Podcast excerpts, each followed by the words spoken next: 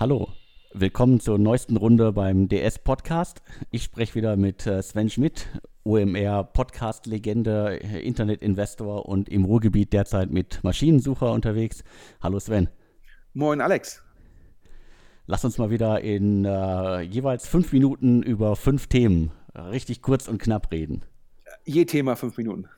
Genau, je Thema fünf Minuten. Wir legen los mit Freeletics. Uh, Freeletics hat, glaube ich, über ein Jahr einen Investor oder Käufer gesucht und die haben jetzt gleich irgendwie eine ganze Reihe an Namen, die man, glaube ich, in Deutschland bisher noch nie äh, in Zusammenhang mit Startups lesen konnte, gefunden. Äh, die investieren zweistelligen Millionenbetrag in das Münchner Fitnessunternehmen und, wie ich gehört habe, äh, wollten die ursprünglich mal, die Gründer, die ausgestiegen sind, wollten irgendwas um die 100 Millionen haben und sollen jetzt angeblich so um die 20 Millionen bekommen haben für ihre Anteile. Also sind ja fast alle raus. Was hast du dazu gehört? Ja, ähm, mir hat sozusagen jemand, der in diesem Verkaufsprozess ähm, involviert war, ähm, die Unterlagen zur Verfügung gestellt. Ähm, dementsprechend, meine Quelle sagt mir, und das ist dann auch entsprechend deckungsgleich mit den Unterlagen, die ich habe, dass der Kaufpreis lag bei 30 Millionen Dollar, also schon ein bisschen mehr als die 20 Millionen Euro oder 20 Millionen Dollar, die du gerade genannt hast. Ähm, ich habe hier auch die Zahlen, ich glaube, ähm, die Bundesanzeigerzahlen ähm, 2016, ähm, die sind ja ähm, schon bekannt gewesen. Und ich kann hier auch sozusagen im Bundesanzeiger sind nur die sogenannten ROA-Träger. Ich kann hier auch die sogenannten Gesamtumsätze nennen, im englischen Gross Revenue. Und das waren im Jahre 2016 ähm, 26,2 Millionen Dollar und es waren im Jahre 2017 28,2 Millionen Dollar. Ähm, und ich glaube auch, ähm, es gibt zwei Punkte, warum der Preis, also war dann ja im Endeffekt nur, nur einmal Umsatz, was eigentlich sehr niedrig ist für die Art von Business, ähm, da der meiste Umsatz von äh, Freeletics kommt aus einer digitalen Subskription und zwar von den 28,2 Millionen kommen 27,3 Millionen, also äh, ja, letztendlich weit über 95 Prozent kommen aus der digitalen Subskription und da erwartet man eigentlich ein höheres Multiple. Aber zum einen das absolute Umsatzwachstum, was halt im letzten Jahr nur 7,7 Prozent war, hat nicht geholfen. Und zum anderen ähm, der EBITDA, also sprich äh, die Gewinne vor Steuern, Zinsen und Abschreibungen, der ist sogar gefallen. Ja, das waren nämlich im Jahre 2016 laut internen Dokumenten 3,6 Millionen und waren letztes Jahr nur 1,2 Millionen. Also anders ausgedrückt, ja, EBTA hat sich gedrittelt, obwohl der Umsatz gewachsen ist. Da gab es sozusagen, obwohl es sich um ein Digitalprodukt handelt, Profitabilitätsthemen. Ähm, und das ist, glaube ich, der Hintergrund, ja. Also du bist in einer Situation, wo die Gründer nicht mehr involviert sind und raus wollen, bist in einer Situation, wo sich das Umsatzwachstum stark verlangsamt hat und du bist in einer Situation, ja, wo die EBITDA-Marge relevant gefallen ist. Alles drei zusammen hat halt dazu geführt, ähm, dass der Verkaufspreis komparativ zu den, zu den Umsatzzahlen nicht so hoch ist. Auf der anderen Seite muss man sagen, ist eine Firma, wo nie ein Euro externes Geld reingeflossen ist. Sprich, da gibt es keine Liquiditätspräferenz. Ähm, die Gründer hatten noch äh, relevant äh, Anteile. Ich kann das gleich ähm, äh, genau sagen. Ähm, es waren im Endeffekt, ich glaube, ähm, der, ähm, der die, die, ja, die, die hatten fast sozusagen auch nochmal über 95 Prozent. Klar, der neue oder der neue alte CEO, der, der von den Kollegen angeheuert worden ist, der hatte natürlich auch ein bisschen Equity und Optionen, aber dennoch natürlich eine Situation, wo die Gründer auch anständig Geld vom Tisch nehmen konnten. Also unterm Strich eigentlich ein guter Exit, aber halt nicht der erhoffte, der vielleicht, äh, also kein zweites Rantastic in Europa. Ja, ich glaube, hm, ist immer schwierig in der Situation, wenn dann Gründer nicht mehr operativ ähm, selbst involviert sind. Und dazu muss man sagen, im Jahr vorher ist die Firma 41 Prozent gewachsen, davor ist sie sogar 160 Prozent gewachsen. Ähm, da hat natürlich, wenn du dann verkaufst, nachdem das Wachstum 2017 nur 7,7 Prozent war, es ist immer einfacher, in Traktion hinein zu verkaufen. Dann kann es natürlich irgendwie, dann sehen Investoren vielleicht noch stärker das Potenzial. In dem Fall hat es halt so gewirkt, als wäre die Konkurrenzsituation, als wären Marketingkanäle alles ein bisschen schwieriger geworden. Und äh, dann hat es sich scheinbar in dem Verkaufsprozess einen höheren Preis nicht durchsetzen lassen. Also daher, ich glaube, immer noch großer Respekt an die Gründer, die sozusagen ohne externes Geld, echtes Unternehmertum, eine tolle Firma aufgebaut haben. Aber wahrscheinlich, ja, zwei Möglichkeiten. Eventuell hätten sie ein Jahr früher verkaufen sollen, Möglichkeit eins. Oder Möglichkeit zwei, sie hätten nochmal einen guten Investor an Bord geholt, der vielleicht ihnen geholfen hätte, ja, das Wachstum auf 30, 40 Prozent zu belassen und dementsprechend für etwaige Käufer interessanter zu sein. Okay, wir werden weiter verfolgen, was jetzt passiert. Also die Investoren scheinen große Erwartungen an das Unternehmen noch zu haben, aber wir machen erstmal den Deckel drauf. Und wir gehen nach Hamburg. Äh, Deposit Solutions ist ein Halb-Unicorn. Äh, Bewertung äh, 500 Millionen Dollar. 100 äh, Millionen sind in das Unternehmen geflossen. Die haben in echt kürzester Zeit mal eben die, äh, die Bewertung verdoppelt und scheinen richtig was ordentlich aufgebaut zu haben da in Hamburg. Ja, vielleicht erstmal um sozusagen, ich sage ja immer gerne Full Disclosure. Ähm, ich kenne den ähm, Tim Sievers, das ist der Gründer ähm, der Firma. Ich kannte ihn auch schon sozusagen, bevor er die Firma ähm, gegründet hat. Ähm, also dementsprechend, ähm, ich habe jetzt von ihm keine besonderen Insights, aber dennoch, damit Leute das sozusagen einordnen können. ja, ich glaube, Deposit Solutions, wenn ich das von außen richtig betrachte, ist es ja so, du hast zum einen ähm, ja, Raisin, früher als Weltsparen bekannt, unter anderem von Index finanziert, die, ähm, glaube ich, sehr, sehr stark äh, auch auf Marke gehen und im Endeffekt Endkunden selbst akquirieren. Und es ist mein Verständnis des Deposit Solutions, ich nenne das jetzt mal eine B2B2C-Lösung gebaut hat. Das heißt, wenn jemand zu seiner Bank geht, mit den Konditionen für die Anlage des Geldes nicht zufrieden ist, hat dann die Bank die Möglichkeit, sozusagen eine Anlagemöglichkeit, die über Deposit Solutions kommt, ja, zu verkaufen. Und dann teilen sich Deposit Solutions und die jeweilige Bank die Marge. Eine sehr clevere Lösung, ja, dass halt eine Bank sagt, bevor ich halt den Kunden verliere, weil der Kunde unzufrieden ist, biete ich ihm halt sozusagen das Angebot von Deposit Solutions an, ja, White Label. Und ähm, wahrscheinlich auch dann jeweils immer begrenzt auf 100.000 Euro äh, pro Anlage, damit man halt auch in der Bankensicherung ist.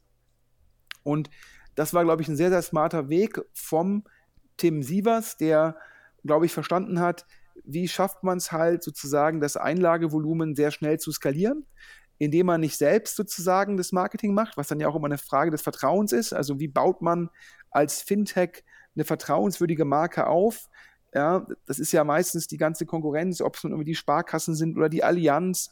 Das sind ja Marken, die, mit denen ist der Deutsche seit Jahrzehnten vertraut und denen billigt er auch sehr viel Vertrauen zu. Und da hat, muss man immer gucken, wie geht man da vor? Und ich glaube, eine sehr smarte Lösung ähm, von Tim Sievers, der Solution, das so zu machen. Und wenn ich es der Presse richtig entnehme, 10 Milliarden Einlagevolumen, so schnell aufgebaut. Ähm, sicherlich auch der Grund, die Traktion, jetzt im Endeffekt für die Finanzierungsrunde und es liest sich ja wie 100 Millionen auf 400 Millionen Pre-Money, das heißt also, wie von dir gesagt, 500 Millionen Post-Money, Dollar, glaube ich.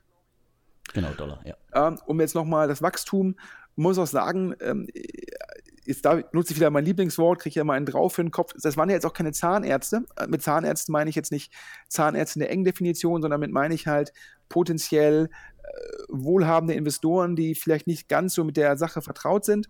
Äh, in dem Fall waren es, glaube ich, Vitruvian, äh, einer der führenden europäischen Growth-Investoren aus England und es war Schinnewig, ja, natürlich hier in Deutschland sehr bekannt durch die, durch die Zalando und Rocket Investments.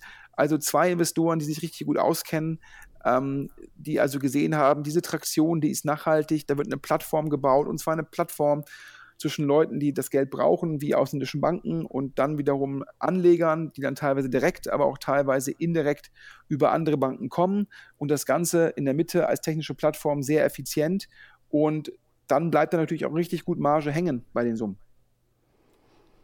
Ja, klingt alles nach einem richtig guten Konzept. Wir schauen weiter drauf und machen auch da den Deckel drauf. Gucken wir auf Deliveroo. Die haben sich gerade mal eben aus zehn Städten zurückgezogen. Also die wollten, glaube ich, ursprünglich mal Deutschland so komplett ausrollen und komplett erobern und haben jetzt aber auch relativ schnell erkannt, äh, mh, hm, äh, in Hannover, Essen, Bonn, Stuttgart, Dresden und so weiter hm, macht es vielleicht nicht so viel Sinn und wollen sich jetzt auf Berlin und Hamburg äh, konzentrieren. Also Luft raus aus dem Segment? Na, ich glaube, also ich glaube, es sind, also ich glaube, auch noch, haben noch München gesagt und Frankfurt und man muss auch sagen, aus den Städten, aus denen zurückgezogen hat, auch aus Düsseldorf. Ähm, das hatte ich sozusagen. Das Düsseldorf war auch schon äh, vorher festgestellt, dass irgendwann mal das Liefergebiet immer kleiner wurde, ja, und so weiter und so fort. Ich glaube, wir sehen hier zwei Effekte. Ja. Effekt Nummer eins ist es, hm, das ist jetzt von mir nur eine Vermutung, äh, vielleicht auch eine bösartige Unterstellung, äh, da mögen mir dann irgendwie Hörer auf den Kopf für hauen. Ich glaube, hm, dass es ja im Endeffekt sehr wichtig ist, in diesem Lieferbereich lokaler Monopolist zu sein, um zum einen bei den Restaurants die Margen durchsetzen zu können und zum anderen in der Logistik auch die Auslastung ähm, äh, ja, hinbringen zu können. Ja? Also die, die, die Effizienz. Ähm, was heißt Marge bei den Restaurants? Ähm, ursprünglich war das Modell mal von Foodora Deliveroo 30% Kickback von den Restaurants zu bekommen und vom Kunden eine Liefergebühr und in der Summe konnte man halt die Kundenakquisitionskosten und die Logistik gut refinanzieren. Durch den Wettbewerb, also insbesondere in den Städten, wo es auch noch Amazon Eat gibt und Uber Eat, ähm, war es dann so, dass teilweise Restaurants zum Schluss gar nichts mehr abgeben mussten und dann mussten diese Lieferservices nur noch von der Liefergebühr leben. Und damit kann man auf keinen Fall sowohl die Lieferung wie die Marketingkosten refinanzieren. Das heißt, es ist halt sehr wichtig, lokal vorne zu sein, um dann halt wieder die 30 Prozent oder vielleicht auch 20 Prozent gegenüber den Restaurants durchsetzen zu können, damit die Unit Economics Sinn machen. Ja, normalerweise würde man das erzielen, indem man halt ja, merged oder ja, lokale Einheiten verkauft. Das hat ja auch Delivery Hero schon zum Teil gemacht in einzelnen Ländern. Ich glaube, das ist gegeben, dass wir jetzt in Europa ähm, ja, drei, vier sehr starke Anbieter haben mit Delivery Hero, mit ähm, Just Eat, ja, mit Deliveroo, ja, teilweise gleiche Services, teilweise ähnliche Services, ist es wahrscheinlich von den Kartellbehörden schwieriger geworden zu sagen, äh, man legt lokal was zusammen, um Monopolist zu werden. Ja, und dementsprechend ist es wahrscheinlich teilweise die einzige Möglichkeit, ähm, indem man sagt, ja, ich ziehe mich eventuell aus den zehn Städten in UK zurück und du ziehst dich zu, aus den zehn Städten in Deutschland zurück und dann hat man vielleicht offiziell nichts gekauft oder verkauft, du musst auch nichts mit Kartellbehörden abstimmen, aber im Resultat ist es dann doch sehr ähnlich. Das ist These Nummer eins. Ja, ähm, die These spricht natürlich eher, glaube ich, für die Firmen, weil es halt zeigt, dass wenn man das so hinbekommt, dass dann doch die lokalen Monopole entstehen und damit die hohen Margen, siehe, keine Ahnung, auch ein Takeaway.com in, in Holland im klassischen Geschäft, also ohne Logistik, sondern nur Plattform. These Nummer zwei ist das, die du gerade angedeutet hast, ja, dass es eventuell so ist, dass man einfach in den, in den kleineren Städten, ja, zum einen vielleicht nicht ähm, ja, die Liquidität hinbekommt, ja, die man braucht, um wirklich sozusagen die Logistik auszulasten, ähm, damit sich Marketing lohnt. Ähm, da mag es also schon eine Mindestgröße pro Stadt geben ja, um so ein Thema zu besetzen. Und klar, ich glaube schon, dass ja, in Städten, die dann zum Schluss vielleicht nur noch 400.000, 500.000 Einwohner haben und wo dann, wo dann dennoch Wettbewerb herrscht, also wieder auf die erste These zurückkommt. Also ich glaube, das ist sehr, sehr schwierig, ja, ähm, das dann äh, profitabel zu gestalten. Und daher wäre, wie gesagt, meine These, dass es für die Firmen eher eine gute Nachricht ist, auch wenn es sich auf den ersten Blick nicht so gut liest. Ich glaube, da findet eine Konsolidierung statt und in dem Fall durch, ja, wahrscheinlich irgendwie, äh, man verzichtet gegenseitig auf Märkte, wo man sagt, ja, da ist es besser, wenn es nur einen von uns gibt. Ja, kann ich nachvollziehen. Also Düsseldorf, äh, Essen, Dortmund und so weiter sind ja nicht gerade die kleinsten Städte im Lande. Das scheint darauf hinzudeuten, dass man da ein bisschen was aufgibt und äh, vielleicht, man darf ja nie sagen, dass sich irgendjemand abspricht, aber äh, kann nee, das, sich äh, vorstellen. Ganz wichtig, das wollten wir jetzt ja auch nicht unterstellen. Es gibt natürlich auch teilweise im Endeffekt auch ohne Absprachen ähm, gab es ja auch mal dieses sogenannte sozusagen Signaling. Ich glaube, das ist mal besprochen worden, äh, wissenschaftlich anhand von äh, Tankstellenpreisen, sprich der eine Tankwart in der Gegend setzt den Preis hoch und der zweite folgt. Und dann ist es irgendwann äh, ja, gelerntes Verhalten und es ist, findet trotzdem keine explizite Absprache statt. Also ich habe da auch keine Informationen, nicht, dass es falsch verstanden wird, aber es liegt für mich von außen betrachtet sehr nahe, ähm, dass das Schritte sind, wo halt, ja, damit stärkt dann Deliveroo, Deliveroo Hero in Deutschland und vielleicht, also in dem Fall Fudora, und vielleicht gibt Fudora umgekehrt in anderen Ländern was auf, wo dann Deliveroo stärker ist. Ähm, das macht auch Sinn. Ich habe jetzt die Woche, gab es wieder Statistiken zum Wachstum von Uber Eat. Und äh, ja, wenn ich jetzt Delivery Hero bin, Schrägstrich Fudora und ich bin Deliveroo, ja, untereinander zu kämpfen, bringt halt nichts, wenn dann oben drüber Uber Eat kommt, ja, sehr gut monetarisiert mit, einem, mit einer horizonta horizontalen Logistikinfrastruktur. Also sprich, man muss sich halt auch immer entscheiden, welche Schlachten will man schlagen. Okay, dann machen wir den Deckel drauf und schauen auf das nächste Segment, das sich konsolidiert. Matratzen. Ich weiß gar nicht, ich bin selber nicht mehr hinterhergekommen, wie viele Dutzend Matratzen-Startups in den letzten Jahren an den Start gegangen sind. Und jetzt kommt die erwartete Konsolidierung. Erstmals hat sich äh, Eve hat sich vom deutschen Markt zurückgezogen. In äh, Deutschland ist äh, Moon in die Insolvenz äh, geschlittert äh, und Otto hat, glaube ich, sein Projekt ähm, auch schon sozusagen kleiner gefahren, keine eigene Domain mehr. Das Segment äh, wird ausgedünnt und die Luft ist raus. Ja, ich glaube, es ist ja alles getrieben worden von dem, ja, von dem Boom von Casper, also dem, dem amerikanischen Vorbild in dem Segment. Und ich glaube, die äh, Investitionshypothese war immer, eine Matratze ist relativ teuer und hat eine hohe Marge. Das heißt, auch absolut gesehen einen sehr hohen Deckungsbeitrag. Zweitens, es gibt in dem Segment keine Marken und auch keine Markentreue. Das heißt, da kann man sich differenzieren. Und drittens gab es vielleicht zu wenig Produktinnovation und auch da kann man was machen. Und in der Kombination hat es halt so ein Kasper scheinbar geschafft, äh, eine echte Marke zu werden, dass die Leute halt sagen, ich kaufe keine Matratze, sondern ich kaufe meine Kasper. Und gegeben diesen Erfolg haben wir halt relativ viele Klone gesehen. Ich glaube auch, weil das Thema relativ einfach zu klonen ist. Also ist jetzt technisch im Endeffekt, ähm, glaube ich, jetzt nicht so schwierig. Klar, man muss da so ein bisschen forschen, das gut verkaufen, aber man braucht wahrscheinlich nur einen relativ ja, Standard-E-Commerce-Shop ähm, dann kann man relativ gut schnell loslegen.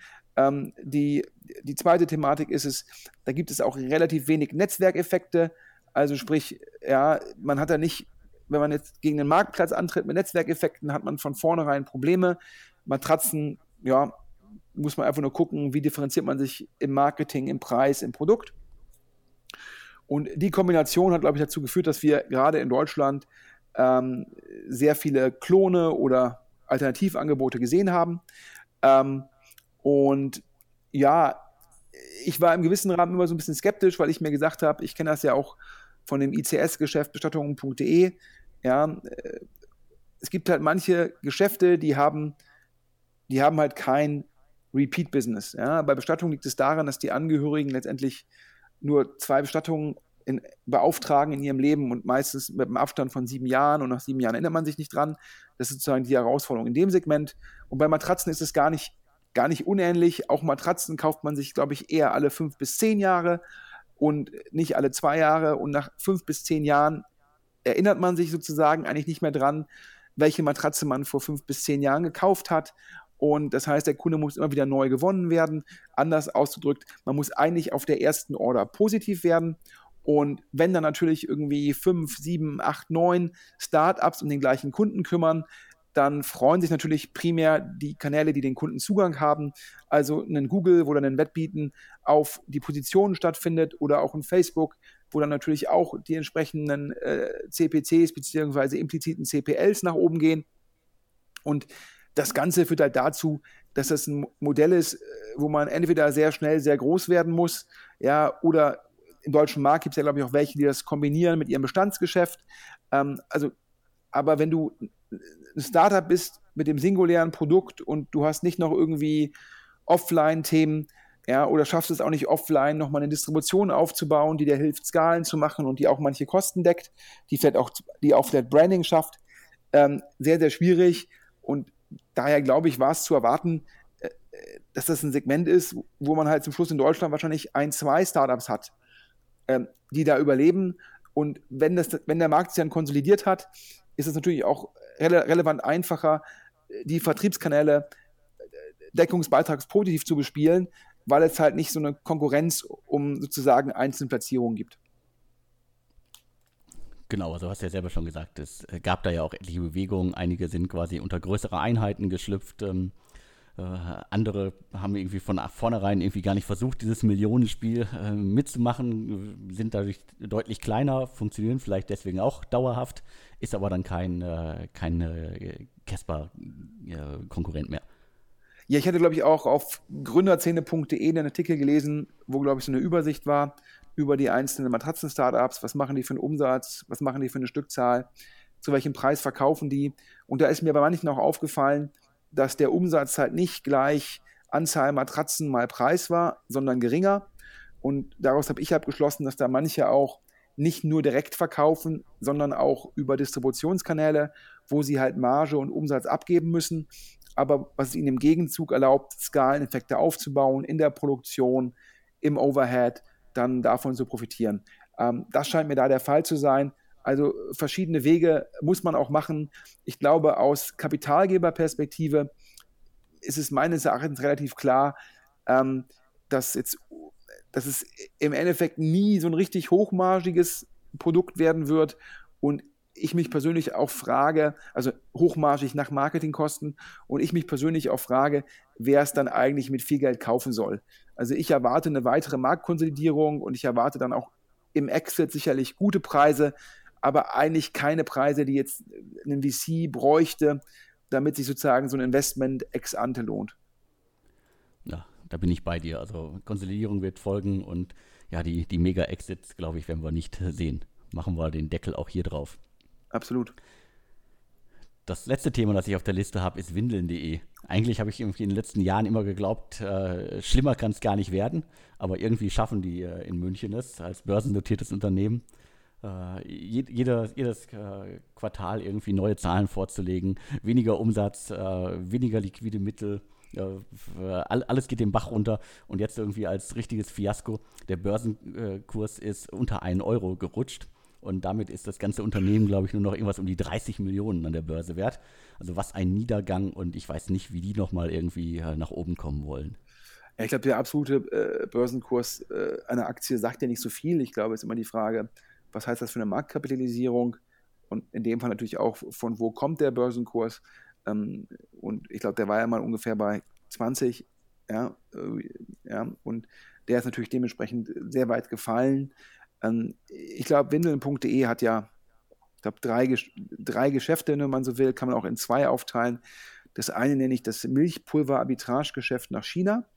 Und das zweite ist das klassische, ich sag mal, Drogeriemarkt-Geschäft, ähm, was man unterteilen kann in das deutsche Geschäft und das ausländische Geschäft. Ähm, ich glaube, dieses Milchpulver-Arbitrage-Geschäft nach China, ähm, naja, ich glaube, das war nie ein effizientes Business. Also sprich, aus Deutschland Milchpulver nach China zu, zu verschicken, ist meines Erachtens ja immer etwas kurzfristiges, wo man potenziell von Engpässen profitiert hat. Aber es ist auf keinen Fall effizient, sozusagen ähm, aus Deutschland heraus Milchpulver nach China zu verkaufen. Ähm, und das scheint jetzt ja im Endeffekt äh, stark nachzulassen. Ich weiß es nicht, ob jetzt das Milchpulver der chinesischen Hersteller besser geworden ist oder ob die deutschen Hersteller einfach mehr Milchpulver nach China exportieren. Ähm, aber es war klar, dass, es, dass der Wert eines Intermediärs hier sehr beschränkt ist. Und wenn überhaupt nur von temporärer Natur. Und ähm, irgendwann kommt es dann wieder zu einer effizienten Situation und ohne jetzt den aktuellen Status des Milchpulvermarktes in China zu kennen, ähm, wie gesagt, glaube ich halt, dass es wahrscheinlich jetzt einfach effizientere Möglichkeiten für den chinesischen Konsumenten gibt, Milchpulver zu kaufen, ähm, dem er sozusagen beimisst, dass das Milchpulver für seinen Nachwuchs sozusagen äh, gesund ist. das ist sozusagen das Milchpulver-Arbitragegeschäft. Punkt zwei, das Deutschlandgeschäft. Ich glaube halt einfach, dass es mh, hm, ja, gegen Amazon und gegen die sehr starken Drogeriemärkte in Deutschland, also Müller, Rossmann und äh, lokale Champions wie, wie, wie Butni in Hamburg, sehr schwierig ist, ja, hoch, ja, Hochvolumenprodukte, also sprich, ja, Windeln sind im Endeffekt einfach von der Logistik und von der Handhabung einfach teuer, weil man muss sie erstmal irgendwo lagern und Windeln sind halt einfach mal, ist halt immer eine große Packung und da muss man sie verschicken und da hat man halt relativ hohe, ähm, hohe Kosten für die Logistik und dazu nutzen manche Drogeriemärkte Windeln als Lossleader und versuchen einfach mit, ja, sehr kompetitiv bepreisten Windeln die Leute in den Drogeriemarkt reinzubekommen, weil sie halt wissen, dass dann halt im Endeffekt äh, Eltern halt auch noch andere Produkte mitnehmen, die dann halt hochmargig bepreist sind. Ja, und das Ganze ist halt schwer abzubilden online, insbesondere wegen der Logistikkosten, aber auch, weil Mitnahmeeffekte online nicht so ausgeprägt sind wie offline. Und dazu die Konkurrenz von Amazon, dazu die Konkurrenz von im Endeffekt den Offline-Anbietern, ähm, die teilweise auch liefern. Also ja, wir selbst hier, also äh, ich, ich persönlich kriege das immer sozusagen äh, nach Hause geschickt. Das macht es für Windeln einfach sehr schwierig, ähm, dann auch sozusagen die Repeat-Rate hinzubekommen, die Margen nach Logistikkosten hinzubekommen. Und das spiegelt sich im deutschen Geschäft wieder. Man hat ja auch gesehen, ähm, nachdem, glaube ich, die Marketingkosten äh, ein bisschen runtergefahren worden sind oder effizienter gestaltet worden sind, äh, hatte man ein Problem mit dem Umsatzwachstum. Sprich, ja, die, die Kohortenstärke äh, nicht so ausgeprägt. Und im Ausland hatte man ja Zukäufe getan, teilweise auch Zukäufe, die meines Erachtens noch unter der Wesentlichkeitsschwelle waren, also die einfach absolut gesehen nicht so viel Umsatz gemacht haben. Und ich glaube, in, in so einem Business, wo Logistik und Skaleneffekte eine sehr große Rolle spielen, da muss man in einem Land, in einer Region richtig, richtig groß sein, anstatt in fünf Regionen mittelgroß zu sein. Ja, denn dann ist man in keiner Region profitabel. Und das ist die Problematik. Daher in Summe meines Erachtens eine sehr schwierige Situation, ähm, in der sich äh, windeln.de befindet, weil man, ich glaube, das Milchpulverarbitrage, das kann man nicht heilen. Ähm, die ausländischen Märkte bleiben klein und in Deutschland ja, hat man natürlich auch nicht mehr ausreichend Geld, um da potenziell aggressiv ähm, zu investieren. Und man muss sich sogar ex post fragen, ne? aber auch ex post, ich, ich selbst habe das auch mal anders gesehen, also daher ist das natürlich immer, äh, im Nachhinein ist man immer schlauer. Ähm, war windeln.de halt der richtige Name oder fokussiert man sich damit zu sehr auf eine Produktkategorie und kommt dann gar nicht dazu, potenziell ähm, Sachen zu verkaufen, die halt auch hohe Margen haben und die von der Logistik her einfach sind, ja, wie vielleicht irgendwie ähm, nebenbei nochmal ein Parfum oder ein teures Deo und so weiter oder Rasierklingen mitzuverkaufen. Und das ist die Schwierigkeit, da jetzt mal, glaube ich, ganz unabhängig vom Börsenkurs, ähm, hat das aktuelle Management, glaube ich, da ein dickes Brett vor sich, um zu entscheiden, auf was fokussieren wir uns, wie bekommen wir das profitabel, haben wir dafür noch genügend Liquidität. Ich glaube, das sind die Fragestellungen, die sicherlich intern diskutiert werden. Ja, genau. Und vor allen Dingen, da muss ja auch schnell eine Lösung her ja, ich muss jetzt fairerweise sagen, ist ja immer sehr schwierig, ähm, das zu beurteilen und muss auch immer öffentlich, wie gesagt, ich, ich drücke denen da als Konsument den Daumen, weil ich glaube, es ist immer wichtig, dass wir auch einen lokalen Konkurrenten zu Amazon haben, dass wir auch einen, jemand haben, der online ein Geschäft treibt, damit halt auch die Offline-Anbieter äh, sich gezwungen fühlen, sozusagen Innovation voranzutreiben. Also daher ähm, drücke ich da ganz fest die Daumen, äh, dass die da sagen, hier, wir haben die Strategie, wir fokussieren uns darauf und in dem Segment werden wir profitabel sein. Das würde mich sehr freuen. Ja, mich definitiv auch. Also wäre ein schlechtes Signal äh, für die Szene und alle weiteren, die an die Börse wollen. Wir schauen weiter drauf. Ja, Deckel drauf, oder? Genau, Deckel drauf. Damit sind wir auch durch für heute. Ja. Vielen Dank für das nette Gespräch und ich glaube, wir haben den Inlandsflug so fast perfekt geschafft ja, die Hälfte des Inlandsfluges. Sozusagen genau. von Hamburg nach München, glaube ich, jetzt äh, ein bisschen über die 25 Minuten, aber auch nur knapp. Vielen, vielen Dank, Alex, und äh, freuen uns immer über Feedback von den Hörern. Genau, vielen Dank und bis dann. Bis dann.